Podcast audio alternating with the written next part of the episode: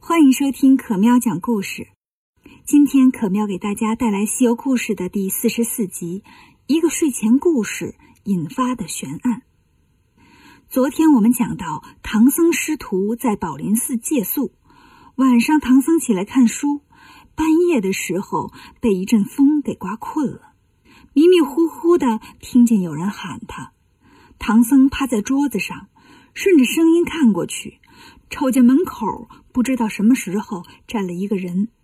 这人呢，浑身上下都湿透了，嘴里喊着：“唐师傅，唐师傅。”唐僧问：“你是哪儿来的妖怪呀？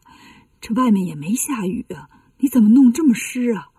我告诉你啊，我可是个光明正大的和尚，我手下三个徒弟，个个都是降妖除魔的好汉。我劝你赶紧跑吧，别找我。那人说：“我不是妖怪，你仔细看看我。”唐僧借着灯光仔细看了看这人，发现问题了。这人穿的衣裳呀是件龙袍。那个时候穿龙袍的可都是皇上级别的人物呀。唐僧赶紧问：“哎呀，你是哪里的国王陛下呀？快快快，快请里面坐。”那国王听了说：“呃，坐就不坐了，失了公鸡的坐着也难受，我就站这儿吧。我先自我介绍一下，从这儿往西四十里有个乌鸡国，我就是乌鸡国的国王。你有时间听我讲个故事不？”唐僧说：“太好了，我最喜欢睡前故事了。”国王就开始讲：“五年前呢，我们国家遭了旱灾了。”庄稼颗粒不收，老百姓没有粮食吃，饿死了不少人。再这么下去啊，大伙儿连喝的水都没有了。我想了各种办法也没用。就在这十分危急的时候呀，忽然有一天来了一个全真道士，跟我说他有办法让老天下雨。我赶紧让他试试，果然他是要风来风，要雨来雨呀，把我们全国的人都给救了。我很高兴啊。跟他结拜成兄弟，唐僧说：“这不好事儿吗？”国王说：“但是，还有但是呢。我留他住下来，这一住就是两年。春天的时候，我们出了春游，逛御花园，走到一口水井边上，他忽然说：‘哎，井里有光。’我就凑过去看呢，没想到他一把就把我推到井里了，然后呢，还在井上盖了块大石板，石板上盖上土。”上面还种了棵芭蕉树。哎呀，这都三年了。听完这个故事，唐僧想了想，说：“我听你这意思，你都死了三年了。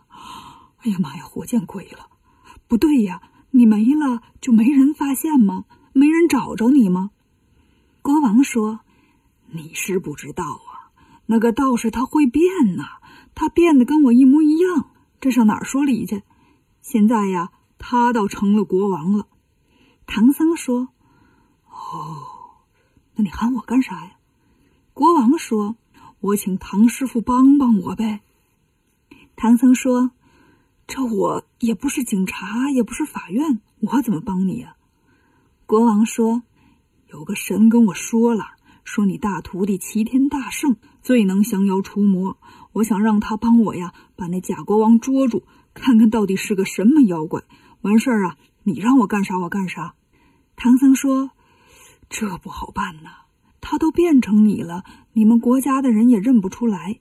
这都三年了，我们过去说他是假的，也没有证据。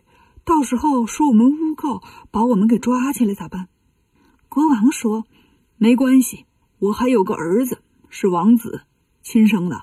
听说这三年呐，那假国王不让他进王宫，不让他见我媳妇儿他妈妈。”肯定是怕他们母子相见，没事一八卦，自己弄漏了馅儿了。王子明天早上会出城来这儿打猎，到时候麻烦你把真实情况告诉他。唐僧问：“你咋知道他明早出来打猎呢？”国王说：“咱就别抬杠了，我遇见神了，自然知道的多一些。”唐僧说：“哦，那他怎么就能相信我呢？”国王拿出了一样东西，是一个白玉龟。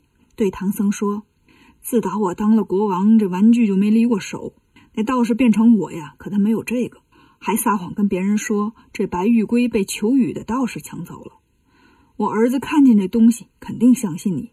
东西我给你放门口了啊，不能聊了，我得走了，再见。说完，国王转身就走。唐僧站起来想送送，忽然绊了一下，就惊醒了，揉揉眼睛一看，哦，做噩梦了，做噩梦了，我做噩梦了。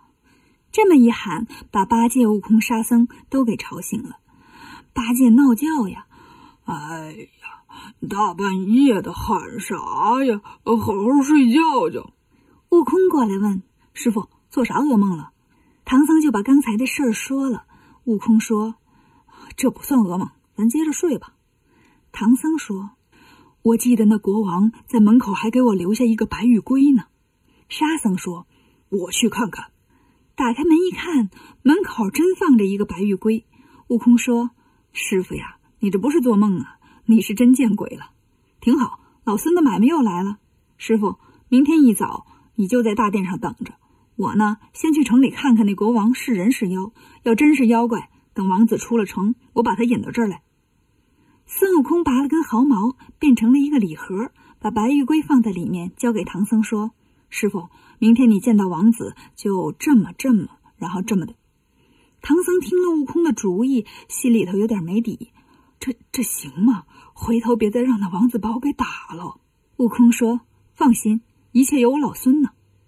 第二天，孙悟空一大早就架起筋斗云，来到乌鸡国都城上空，睁开火眼金睛，这么一看呢，这城上黑云滚滚，妖气笼罩。